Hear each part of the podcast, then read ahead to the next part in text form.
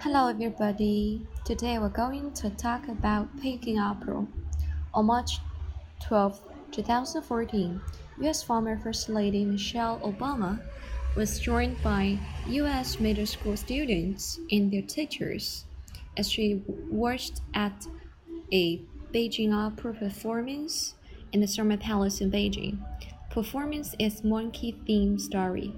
Now let's talk about the development of Peking opera. How did it come to be? As we know that Peking opera is regarded as the national opera in China for it has a long history and a complete system of stage performance. It developed from Kunqu opera, Anhui opera, and Han opera.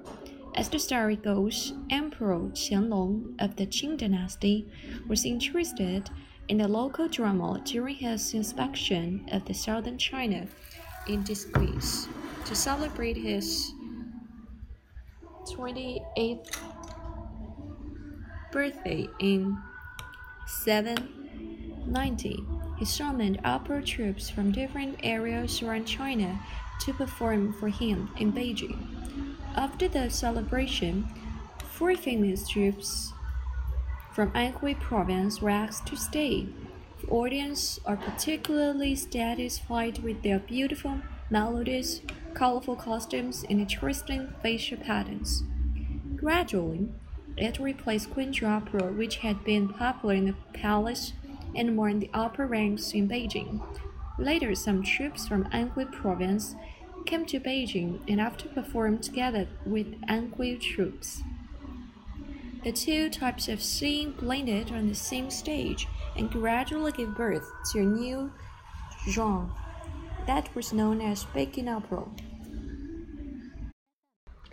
As we all know that Peking opera is very famous, so we have talked about something about Peking opera and its relation of uh, between Kunqu and uh, Beijing opera.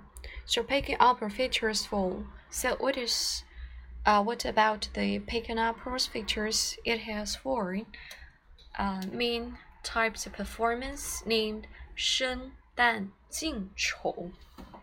So this is the basic knowledge we should know about Peking opera. The Sheng is the main male role in Peking opera, uh, or the male role um, that do not belong to the Jing and the Chou can be called Sheng. A general can be divided into three types old Man, Lao Sheng, Yao Man, Xiao Sheng, and martial Man, Wu Sheng. The Dan refers to all the female roles in Peking opera. The role can be performed by both um, genders. Now, initially Peking opera was an exclusive pursuit that only belongs to the male, and all time roles are being played by men.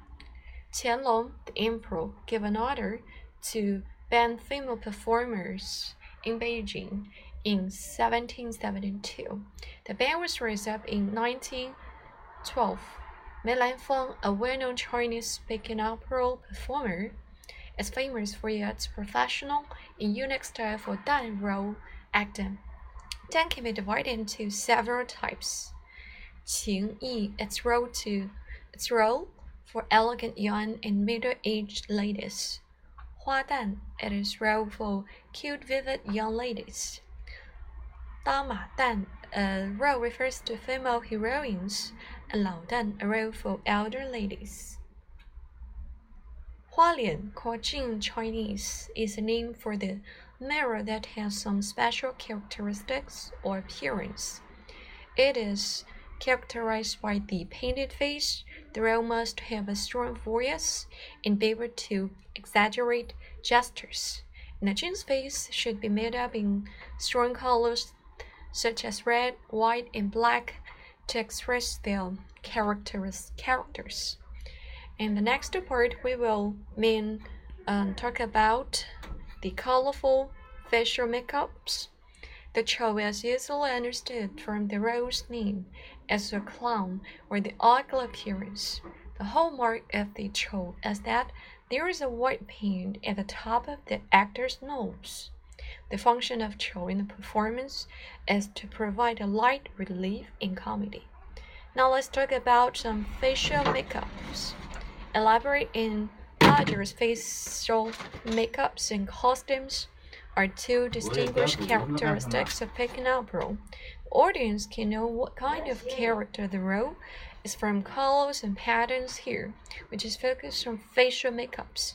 Generally speaking, red face has a positive meaning, symbolizing the brave, upright, and wise man. Another positive color is purple.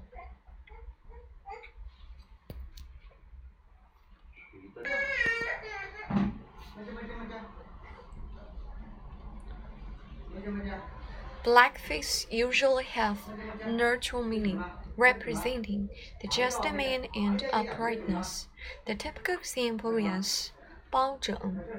Blue and green also have neutral neutral meanings that symbolize the heroines from the bushes. Meanwhile, yellow and white represent the corrupted men with negative meaning. The representative figure is Cao Cao, whose face is always drawn white. Good natured people are usually painted with relatively simple colors, while make up of the hostile and doubtful characters, such as bands, robbers, rebels, and like, bear complex marks the last part I am going to talk about today is how to appreciate Peking opera. Most young Chinese don't know how to appreciate it, not to mention foreigners. Foreigners uh, prefer to see ballet and opera, but the actors of ballet, but actors of ballet just dance. The actors in the actors of modern drama just speak. The actors of opera just sing songs. While only Peking opera, actors perform all four elements sing, speak, act, and fight on the stage. To appreciate Peking opera, we need to understand its stories first. For maximal enjoyment, we need to get familiar with the stories before attending the performance so that we can follow along. Everything in the performance, from the costumes to the colors painted on actor's face, reveals important details about the story. Movements and facial expressions are the actor's primary tools for narrating these stories, and requires years of dedication to master this unique stage tradition.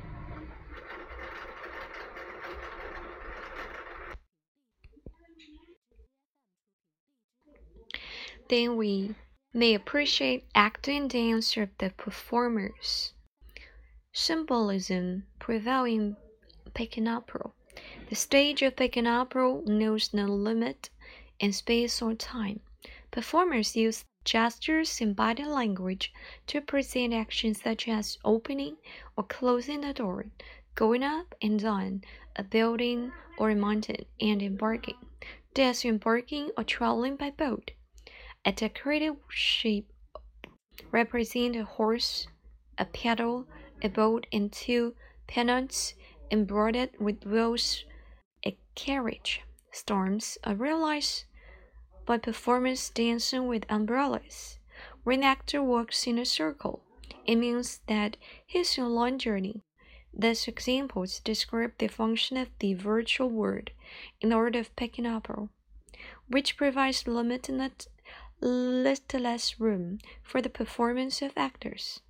And in return, performers represent the audience with a word of image full of appealing wit. Peking opera uses a style of acting the more suggestive with realistics and focuses on injecting as much beauty as possible in every action rather than directly imitating life music. Musical point accompaniment in Peking opera consists of a small ensemble of melodic and percussive instruments. The lead instrument is the jinghu, a jinghu, a two-string fiddle, the main purpose of which is to precisely synchronize with the singer's It is in pop music, so the songs won't just sit passively in the room for us to comfortably ignore. The songs of it command our action, which for some people can be overwhelming. Every singer has his own unique way of singing. We need to listen carefully and come to realize its last appeal. Now that your curiosity about the unique cultural treasure is aroused. You should know it's crucial to experience picking up in the right virtual venue. If you are interested in experiencing some of the best in Beijing, Zheng Theater is an ideal place to go, which has hosted many opera greats during its over 300 years of history. There you can surround yourself with the antiquity and traditions of Peking opera and other famous theater such as Hu Guang, Guild Hall, and Prince Gong's Mansion, etc., are all nice place to enjoy. If you approach Peking opera with open mind, the beauty of its amazing art form will eventually reveal itself. From details of the costumes and makeups, the other worldly songs coming out of the performance, there is nothing else like it. Here, I offer you a few basic concepts to help you get a better understanding of its art form and clear your path to become a Peking opera fan.